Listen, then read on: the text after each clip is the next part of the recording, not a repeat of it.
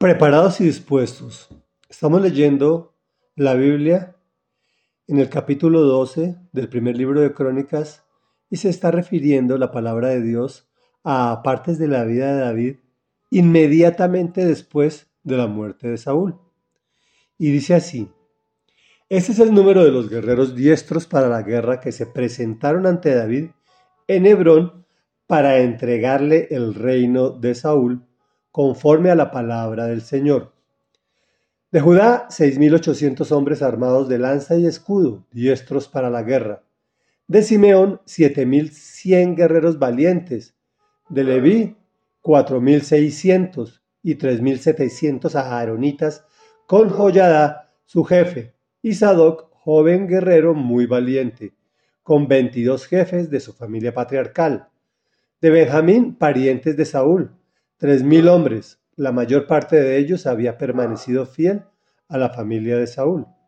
De Efraín, veinte mil ochocientos hombres valientes famosos en sus propias familias patriarcales. De la media tribu de Manasés, dieciocho mil hombres que fueron nombrados para ir a proclamar rey a David. De Isaacar, doscientos jefes y todos sus parientes bajo sus órdenes eran hombres expertos en el conocimiento de los tiempos, que sabían lo que Israel tenía que hacer. De Zabulón, cincuenta mil hombres listos para tomar las armas, preparados para usar cualquier clase de armamentos y dispuestos a luchar sin cuartel en favor de David. De Neftalí, mil jefes con treinta y siete mil hombres armados de escudos y lanzas.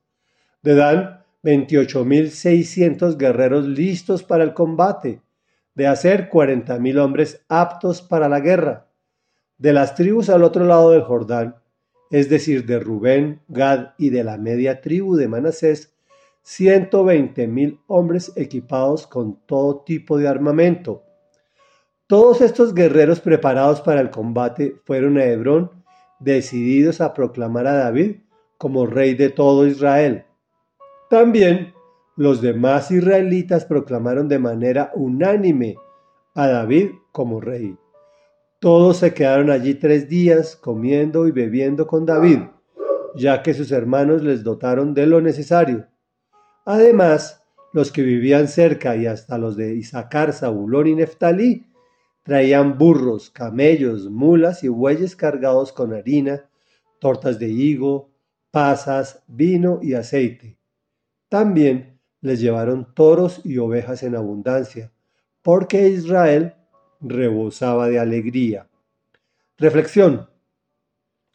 Retomemos las circunstancias previas que ha venido viviendo David. Proscrito por las autoridades que habían puesto precio por su cabeza. Lo buscaban legalmente para asesinarlo.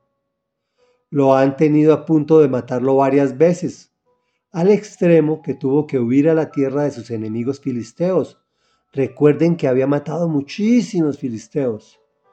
Se hizo pasar por loco para que lo dejaran con vida. Se prestó, entre comillas, para luchar contra Saúl, pero realmente él nunca le levantó un dedo a Saúl, pues decía que Saúl era el ungido del Señor. Pero los filisteos desconfiaron, devolviéndolo a su campamento. Y cuando llegó, encontró con que una banda se había robado y secuestrado a todas las mujeres y niños. Tanto así que sus hombres hablaban de matarlo. Entendamos que este hombre que ha pasado todas esas vicisitudes era un hombre que aproximadamente hacía unos, unos 15 años atrás había sido designado por Dios para ser el rey de Israel y ungido por él. ¿Sería que al Señor se le había olvidado? ¿Sabes para qué propósito te tiene designado Dios? ¿Crees que se le olvidó? Pues no. Ahora viene el respaldo para ti, igual que ocurrió para David. Normalmente la bendición es enviada por el Señor a través de personas. Para David para David vino su momento con guerreros diestros que se presentaron para entregarle el reino de Saúl, conforme a lo que Dios había dicho a través del profeta. De todas las tribus de Israel, que fue el nombre que Dios le puso a Jacob, que quiere decir torcido, Israel quiere decir rey, las vamos a enunciar como se presentaron ante David.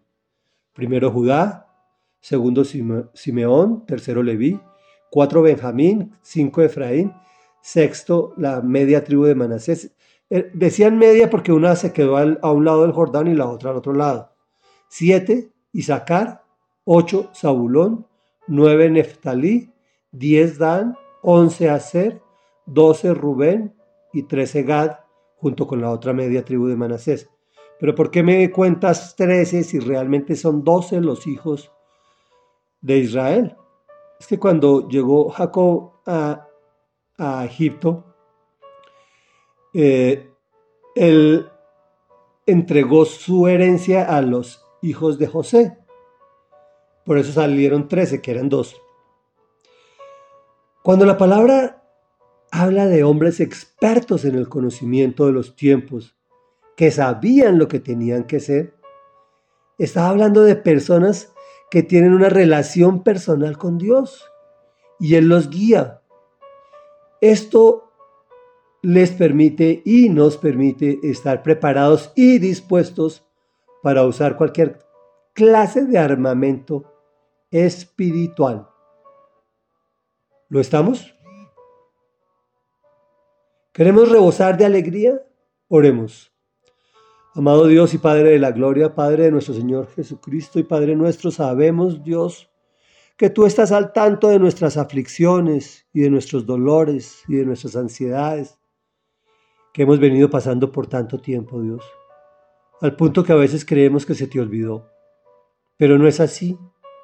Tú tienes un tiempo perfecto para cada circunstancia en nuestras vidas. Sabemos que tu bendición, si no ha llegado ya, está muy próxima y que la envías a través de personas a las cuales comisionaste para bendecirnos a través de trabajo, a través de salud, a través de una consejería, un, consolarnos, un llevarnos a tu presencia, Señor, porque tú todo lo tienes dispuesto para que el propósito por el cual nos mandaste a este planeta se cumpla. Sabemos que eres un Dios perfecto que tú no te equivocas, yo sí me equivoco, pero tú no. Y por eso venimos a ti, felices, alegres, sabiendo que nos tienes en el hueco de tu mano y nos amas con amor eterno, al punto de enviar a tu Hijo Jesús a morir por nosotros. Y es en su nombre que hemos venido a tu presencia. Amén y amén.